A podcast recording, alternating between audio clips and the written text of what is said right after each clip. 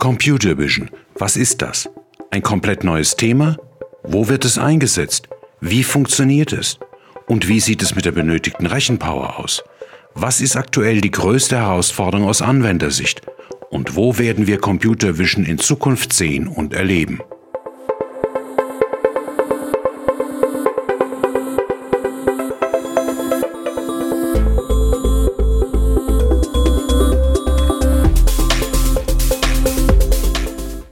KI Kompakt, die Podcast-Serie über künstliche Intelligenz.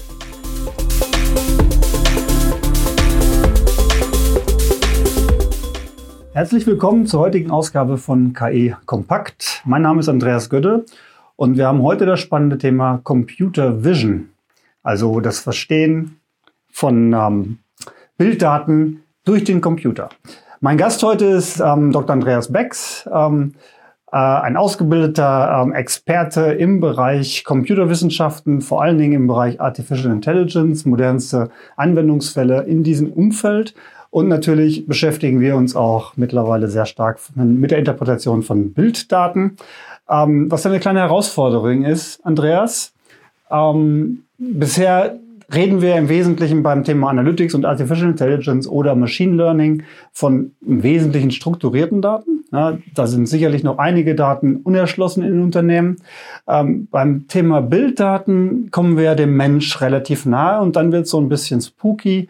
Äh, wir denken an Science Fiction und glauben nicht dran, dass das funktioniert. Also wie kann der Computer denn tatsächlich das erkennen, was unsere Augen mit unserem Gehirn tatsächlich ja sehen können und auch interpretieren können. Das ist sicherlich ein spannendes Thema. Also herzlich willkommen, Andreas. Ja, hallo Andreas, schön mal wieder hier zu sein. Ja, steigen wir doch mal gleich ein. Ähm, was ist denn überhaupt Computer Vision? Ja, du hast es ja schon gesagt, Computer Vision ist so ein bisschen was wie die Königsdisziplin der künstlichen Intelligenz. Und das ist letztlich der Bereich, bei dem es darum geht, einen Computer zu trainieren, die visuelle Welt, die wir ja so täglich wahrnehmen, zu interpretieren und in gewisser Weise zu verstehen. Also man nimmt Bilder von Kameras, digitale Bilder oder Videos und bringt Maschinen bei, in diesen Bildern bestimmte Objekte zu identifizieren und zu klassifizieren und dann auf das zu reagieren, was sie denn dort sehen. Man darf sich das nicht unbedingt so vorstellen, dass ein Computer nun jedes beliebige Bild tatsächlich verstehen und interpretieren kann, so im Kunstunterricht, sondern es geht tatsächlich eher darum, Objekte zu erkennen und dann bestimmte Maßnahmen, bestimmte Aktionen aus diesen Objekten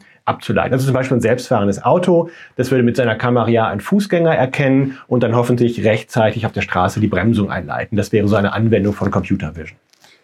Also im Grunde, wenn wir die ganzen Themen im Bereich Artificial Intelligence uns angucken, ein ziemlich komplett neues Thema, oder? Ja, nicht ganz neu. Man hat schon so zu dem, zum Beginn der künstlichen Intelligenz in den 50er, 60er Jahren, da haben sich die ersten Pioniere mit dem Thema schon beschäftigt. Und was man damals versucht hat, ist, äh, so Kanten von Objekten zu erkennen, so Umrisse also von Objekten. Und das waren ganz einfache Dinge. Man hat Kreise erkannt und Quadrate. Das ist natürlich die Rechenpower damals auch nicht hoch genug gewesen. Aber man hat sich dem Thema immerhin gewidmet. Und später kamen dann solche Anwendungen wie Schrifterkennung zu. Das heißt, ich habe Handschrift erkannt oder gedruckte Schrift erkannt man nannte das dann Optical Character Recognition.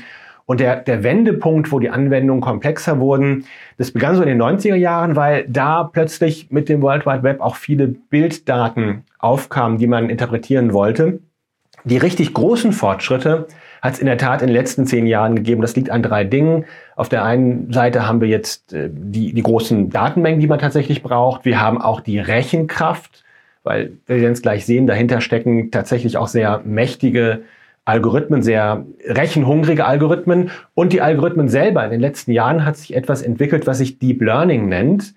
Und Deep Learning ist der Schlüssel dafür, tatsächlich diese Bilddaten auch gut auszuwerten. Bevor wir uns mal mit der Technik dann nochmal beschäftigen, bin ich ganz gespannt drauf. Ähm, hast du vielleicht ein paar Beispiele? Wo wird das denn heute schon eingesetzt?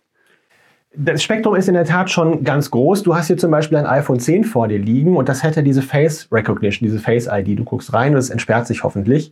Und äh, das ist schon erstaunlich gut. Ja, und das ist schon äh, eine erste Anwendung.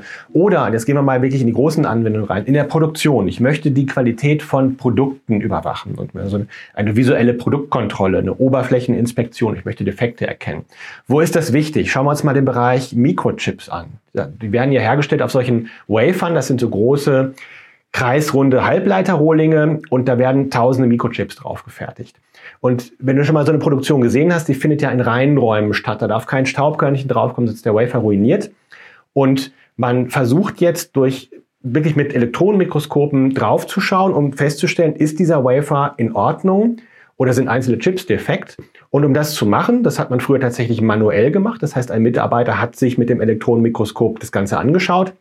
Das kann man automatisieren.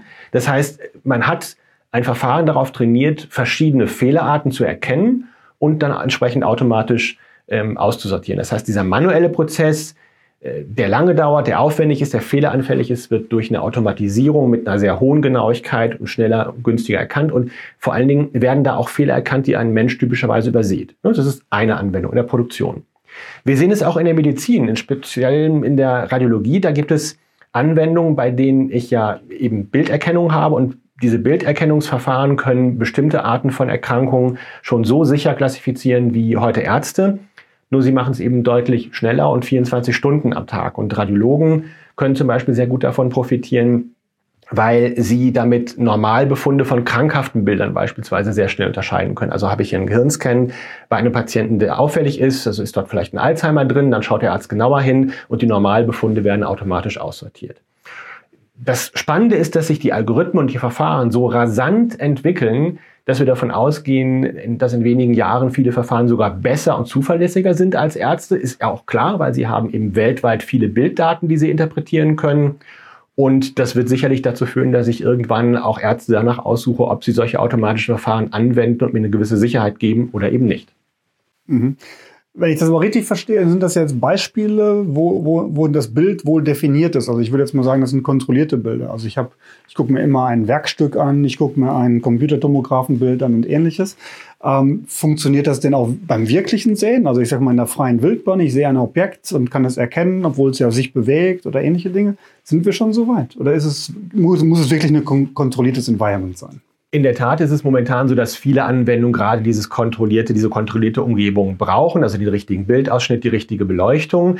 Aber das ändert sich gerade ganz dramatisch. Wir haben zum Beispiel einen Partner, der heißt SciSports und die machen Sportdatenanalysen. Also die ermitteln durch die Analyse von sportlichen Aktivitäten, insbesondere Fußball, äh, die aktuelle Leistung eines Spielers und ermitteln das Potenzial dieses Spielers. Und was sie damit machen, ist, sie machen ein Scouting, sie beraten Fußballvereine, aber dazu brauchen sie Daten. Heute werden viele Daten tatsächlich manuell erstellt. Da sitzt jemand beim Fußballspiel dabei und misst genau, welcher Spieler ähm, welche Bewegung macht, äh, welche Pässe geschlagen werden, ähm, ob es einen Assist für ein Tor gibt. Die haben aber auch ein System entwickelt, das mit Echtzeit-Tracking arbeitet und da sind 14 Kameras rund um das Fußballfeld positioniert. Das heißt, ich kann jede Situation ohne irgendwie Abdeckung durch Spieler äh, dreidimensional erfassen und man hat in diese Kameras eine Bilderkennung eingebaut. Das heißt, diese Kameras sind in der Lage, Spieler, Ball, die Richtung zu unterscheiden, in der Bälle abgestoßen werden und sogar eben Gliedmaße zu erkennen. Also man kann genau erkennen, welcher Spieler hat mit welchem Bein den Ball in welchem Winkel mit welcher Geschwindigkeit gespielt. Und das bringt natürlich eine ganz andere Genauigkeit da rein in diese ganze Analyse, sodass ich am Ende sogar in der Lage bin, Spiele dreidimensional zu rekonstruieren. Also das ersetzt dann zukünftig den Videoassistenten in Köln offensichtlich, weil der erkennt ja offensichtlich besser Handspiel, als die Kollegen das manchmal können. Das könnte man tatsächlich mit so einem System auch erreichen, genau. Aber wir sehen es auch in anderen Anwendungen, Versicherungen beispielsweise gehen her und wollen Schäden analysieren mit Bildern. Zum Beispiel, du hast einen Unfall mit einem Fahrzeug, reichst ein Foto des Schadens ein und dieses Bild wird verwendet, um die Schadenhöhe abzuschätzen und dann die Prozesse nach hinten schlanker zu machen. Also muss wirklich noch ein Gutachter rausgehen, kann der Schaden sofort abgewickelt werden. Das ist ein Beispiel. Oder man versucht auch Schäden proaktiv zu vermeiden. Stellt man sich mal eine Lkw-Flotte und einen Lkw-Fahrer vor. Das höchste Risiko derzeit ist, dass ein Fahrer abgelenkt ist, zum Beispiel durch ein Gebrauch des Handys oder wie auch immer. Und was möchte man erreichen? Man möchte durch eine Kamera überwachen, ist der Fahrer aufmerksam und gegebenenfalls rechtzeitig reagieren, einen Alarm ausspielen. Und auch das wird derzeit ähm, gemacht und umgesetzt. Da habe ich natürlich auch eine gewisse kontrollierte Situation, aber eben nicht mehr so kontrolliert wie bei der Produktion, wenn ich eine Wafer habe oder eine Radiologie. Das heißt, die Anwendungen werden langsam komplexer. Und Sicherheitsbehörden, die heute schon Gepäckkontrollen an Flughäfen beispielsweise durch Bildverarbeitung unterstützen, also verdächtige Objekte dann eben automatisch erkennen oder Geldscheinfälschungen erkennen, äh, die reden ja auch gerade darüber, Gesichtserkennung an öffentlichen Plätzen zu machen und äh, aus vielen Videodaten verdächtige Personen herauszugreifen. Also die Anwendungsfelder werden tatsächlich breiter und insofern auch unkontrollierter. Okay, also es sind ja schon einige, einige aktuelle Anwendungen, die man da sehen kann. Jetzt lass uns doch mal einsteigen, ein bisschen in die Technik, wie das denn funktioniert. Kannst du das mal kurz erklären? Ja, der Unterschied äh, zwischen Bildverarbeitung und strukturierten Daten ist, dass ein Bild ja eigentlich nichts anderes ist als eine Sammlung von Bildpunkten. Nehmen wir mal ein Bild von einer Katze. Für uns Menschen ist eine Katze erkennbar, aber für einen Computer sind das Pixel-Farbsignale mit verschiedenen Intensitäten. Und wenn man so die klassische Art, wie man Machine Learning gemacht hat oder wie man ähm, Erkennungssysteme definiert hat, wenn man sich die anguckt, dann hat man früher mal Regeln angegeben. Regeln, die irgendetwas beschreiben, was zu erkennen ist. Und jetzt kann man sich vorstellen, wie soll ich denn beispielsweise eine Katze oder einen Hund tatsächlich beschreiben. Es ist wirklich undenkbar, dass man einem Computer beibringt, in diesen ganzen Farbsignalen diese expliziten Regeln sozusagen anzuwenden. Das heißt, man geht jetzt her und sagt, okay, wir fassen dieses Bild gleich als Signal auf und gehen eher mit Signalverarbeitungstechnologien daran. Und das führt zu dem Begriff Deep Learning. Deep Learning, das sind im Prinzip neuronale Netze mit ganz vielen Verarbeitungsschichten, und das ist sozusagen der große Durchbruch gewesen, auch in der Bildverarbeitung in den letzten Jahren, aber nicht nur dort, auch beispielsweise, wenn ich aus gesprochener Sprache Text generieren möchte oder wenn ich Übersetzungssysteme baue, diese Deep Learning Verfahren sind besonders mächtig, um diese Art von komplexen Signalen zu verstehen. Deep Learning hat ja jeder schon mal öfters gehört, aber ich glaube, keiner versteht. Das ist eigentlich ein ganz guter Punkt. Kannst, kann man das einfach erklären, sozusagen, dass es jeder versteht? Weil das ist ja der Hype-Begriff schlechthin. Neuronale Netze, das kann man sich jetzt noch einigermaßen vorstellen. Verstehen tut man es aber nicht. Gibt es da eine einfache Erläuterung? Ich versuch's mal, kann ein bisschen nerdy werden, aber ich versuch's einfach mal. Also nehmen wir an, wir haben ein Bild und wir wollen an diesem Bild erkennen, was ist abgebildet. Nehmen wir an, ich habe Bilder mit Katzen und Bilder mit Hunden. Jetzt nehme ich ein neuronales Netz. Was ist das? Das ist so eine Art künstliches Abstraktionsmodell des menschlichen Gehirns. Das heißt, dort sind Neuronen und Neuronen, die irgendwie verschaltet sind und die versuchen Signale zu erkennen. Jetzt gucken wir uns so ein Netz mal an. Das hat Eingangsneuronen. Mit diesen Eingangsneuronen tastet es ein Signal ab, zum Beispiel ein Bild. Und dann hat es Ausgangsneuronen, die sagen, was erkennen sie in dem Bild. Da gibt es zum Beispiel ein Neuron, das feuert, wenn es eine Katze erkennt und ein anderes Neuron, das feuert, wenn es einen Hund erkennt und so weiter. Also ich möchte für jedes Objekt, was ich erkenne, habe ich ein Neuron in der Ausgabeschicht. Und dazwischen befinden sich jetzt ganz viele Schichten an Zwischenneuronen, die versuchen, diese Signalverarbeitung zu machen. Das sind in der Praxis so 10 bis 20 Schichten typischerweise, Millionen von Verbindungen, die da am Ende entstehen. Und diese Eingangsneuronen lassen sich jetzt durch das, was man eben maschinelles Lernen nennt, ähm, auf verschiedenen Wegen mit, über diese Zwischenneuronen mit den Ausgangsneuronen verknüpfen. Und was passiert jetzt? Beim Deep Learning sind die verschiedenen Bereiche im Netz sozusagen darauf ähm, ausgerichtet, bestimmte Eigenschaften aus dem Bild herauszuziehen. Und wenn die richtigen Eigenschaften in dem Bild erkannt werden, dann würde das Katzenneuron in der Ausgabeschicht tatsächlich feuern. Das Interessante ist aber, dass niemand diese Fähigkeit diesen Neuronen tatsächlich mitgibt, sondern sie werden anhand von Beispieldaten trainiert. Das heißt, ich gebe jetzt ganz viele Bilder von Katzen ein, sage, hier ist eine Katze drauf, liebes neuronales Netz, und das sind andere Bilder von Hunden, da ist ein Hund drauf, liebes neuronales Netz, versuche die beiden mal zu unterscheiden. So, und ich sage dem Computer jetzt nicht, das sind Schnurhaare, das ist der Schwanz, das sind spitze Ohren, also ist das Ganze eine Katze, sondern ich lade diese Bilder hoch. Diese gelabelten Bilder sagt man, das ist also diese Katze. Und das Netz soll jetzt, wenn ein Katzenbild anlegt, seine Verbindung so anpassen, dass möglichst das Katzenneuron stark feuert und das Hundeneuron möglichst gar nicht oder wenig feuert. So, wie macht man das? Man fängt einfach mal an und stellt plötzlich fest, okay, in diesem Fall Katze angelegt, das Hundeneuron feuert zu stark, das Katzenneuron zu wenig. Dann werden die Verbindungen so weit ein Stückchen geändert, dass das Hundeneuron etwas weniger und das Katzenneuron etwas mehr feuert.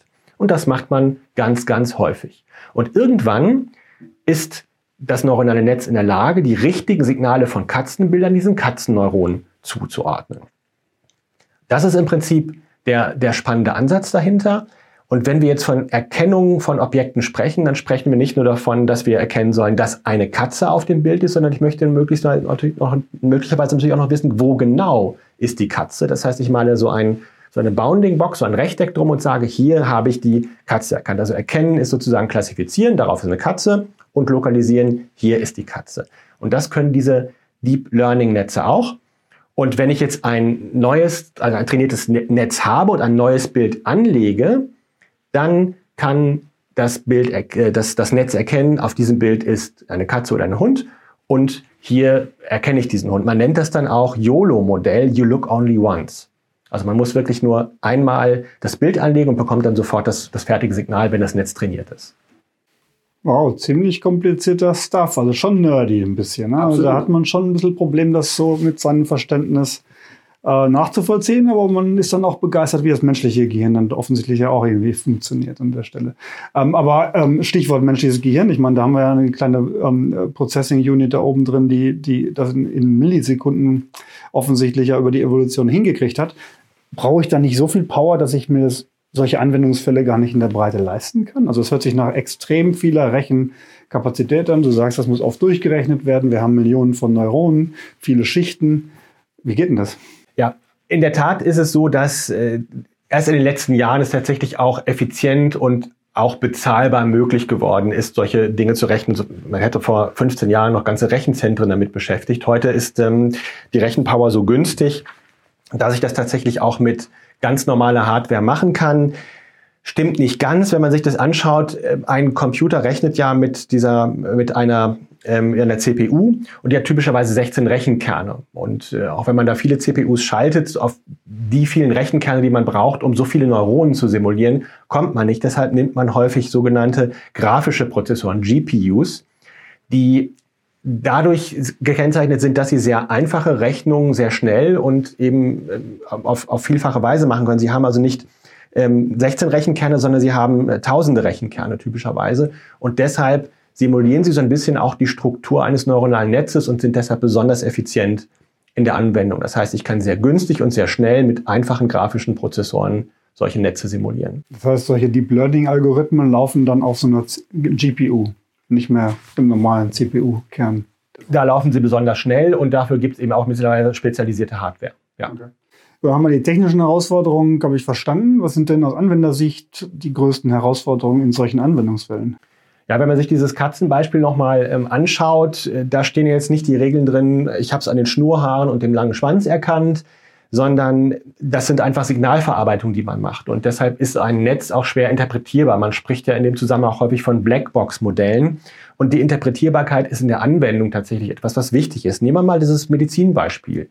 Der Arzt und auch der Patient möchten natürlich wissen, warum ist eine Diagnose gestellt worden? Wo an diesem Röntgenbild oder an diesem CT oder diesem MRT hat der Computer eigentlich erkannt, dass es sich um eine auffällige Struktur handelt?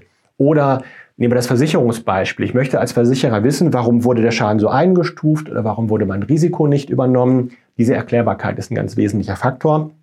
Dazu gibt es auch Methoden. Wir hatten da neulich im Zusammenhang mit dem Thema Ethik schon drüber gesprochen. Aber das ist eine der Herausforderungen, die gerade auch gelöst werden, die man tatsächlich für die Akzeptanz solcher Systeme in der Breite auch hinbekommt. Ja, gerade ganz wichtig, weil vom Verständnis her kommt man dann ja irgendwann nicht mehr mit, offensichtlich, wie wir eben gesehen haben. Also man versteht es zwar einigermaßen von der Struktur, aber was konkret im Netz passiert ist, dann schwer nachvollziehbar. Genau, man versteht zwar, was ein Netz im Prinzip macht, kann aber die einzelnen Regeln und die einzelnen Entscheidungen nicht ablesen. Genau. Wenn wir ein bisschen jetzt nach vorne gucken, ähm, die, die, Entwicklung momentan ist ja rasend schnell, was, was dieses Thema angeht. Ähm, können wir sicherlich auch hier in, im Bereich Computer Vision einige Entwicklungen in naher Zukunft sehen. Ähm, wo werden wir, wo, wo geht's dahin? Was, was für konkrete Anwendungsfälle erwartest du jetzt in den nächsten sechs, zwölf Monaten konkret? Ja, wenn wir mal ein bisschen zurückgucken, was Deep Learning und die Bildverarbeitung derzeit äh, tun, ist, es sind wahnsinnige Fortschritte. Sie machen Dinge, die vor zehn Jahren schlichtweg unvorstellbar waren. Deswegen ist der Blick in die Zukunft gerade bei so einer exponentiellen Entwicklung ein bisschen schwierig. Ähm, die Beispiele, die ich genannt habe, die sind ja schon Realität und die werden täglich besser. Und ich denke, wir werden immer freiere Anwendungen sehen, zum Beispiel in selbstfahrenden Autos, die eine ganze Vielzahl von optischen Eindrücken verarbeiten müssen. Die sind eben nicht mehr wirklich kontrolliert. Und da werden wir viel sehen. Wir sehen heute schon, dass es Supermärkte ohne Kasse gibt. Und wie machen die das? Also Amazon Go ist ein Beispiel, das es ja schon an einigen Standorten in den USA gibt. Da werden eben mit Kameras, ähm, wird genau aufgenommen, nimmt ein Supermarktkunde jetzt einen Joghurt aus dem Regal und packt sich den in seinen Rucksack oder stellt den auch wieder weg und am Ende äh, checke ich einfach aus, indem ja, das System ja schon weiß, was ich jetzt alles eingekauft habe. Also diese Anwendungen werden wir verstärkt sehen. Die sind noch in dem Pilotstadium, aber die werden besser werden. Oder denken wir mal an den Bereich Smart City. Also wie kann ich eine Stadt so intelligent gestalten, dass ähm, ich durch Sensoren und durch Kameras beispielsweise das Verkehrsgeschehen beobachte, Zusammenhänge aufdecke. Da sind gerade in Frankfurt an der Oper besonders viele Menschen. Ich schicke mal ein paar selbstfahrende Busse hin oder Taxis, die dann die Personen von den Zielstationen abholen. Äh, oder ich möchte erkennen, ob eine Person über eine rote Ampel laufen wird mit hoher Wahrscheinlichkeit, weil sie sich in hoher Geschwindigkeit gerade in dem richtigen Winkel auf die rote Ampel zubewegt. Und dann warne ich vielleicht das Fahrzeug, was um die Ecke gleich biegen möchte, bevor es also den Fußgänger erwischt und das Auto selber reagieren muss, weiß es schon, da passiert etwas. Das sind Dinge, die sind gerade im Aufbau und die werden wir in den nächsten zehn Jahren verstärkt sehen. Das heißt, Computer Vision ist aus meiner Sicht gerade wirklich das einflussreichste Feld der künstlichen Intelligenz. Ja, es hört sich total spannend an und äh, zeigt deutlich, dass wir hier nicht über Science Fiction reden. Also es ist wirklich konkret real und es ist auch nicht irgendwie in einem Labor die Anwendungsfälle, sondern sind auch real draußen. An der Stelle würdest du sagen, die Unternehmen können sozusagen mit Anwendungsfällen quer durch alle Branchen starten und sich eher Gedanken machen, wo würde mir denn sozusagen ein künstliches Auge in meinen Prozessen einen Wertbeitrag liefern. Da sind wir doch eigentlich, oder? Genau an der Situation sind wir und viele Branchen erkennen das ja tatsächlich auch. Das sind äh, Versicherungen, wie ich gerade genannt habe, das sind Banken, das ist die Produktion, die fangen da alle an und entdecken auch gerade die Mächtigkeit dieser Anwendung, weil es wirklich darum geht, dass ich ein ermüdungsfreies System habe, das in einer hohen Frequenz Entscheidungen treffen kann und äh, damit letztlich äh, Produktion, Diagnosen, jegliche Art Entscheidung, jegliche Art auch zuverlässiger machen kann. Ja, super. Also vielen Dank für die spannenden Einblicke. Ich glaube, jetzt haben wir alle verstanden, was man mit Computerbildern so alles machen kann und auch Computervideos. Ähm, Ihnen, meine Zuhörer, danke ich fürs Zuhören und freue mich, wenn Sie beim nächsten Mal wieder dabei sind.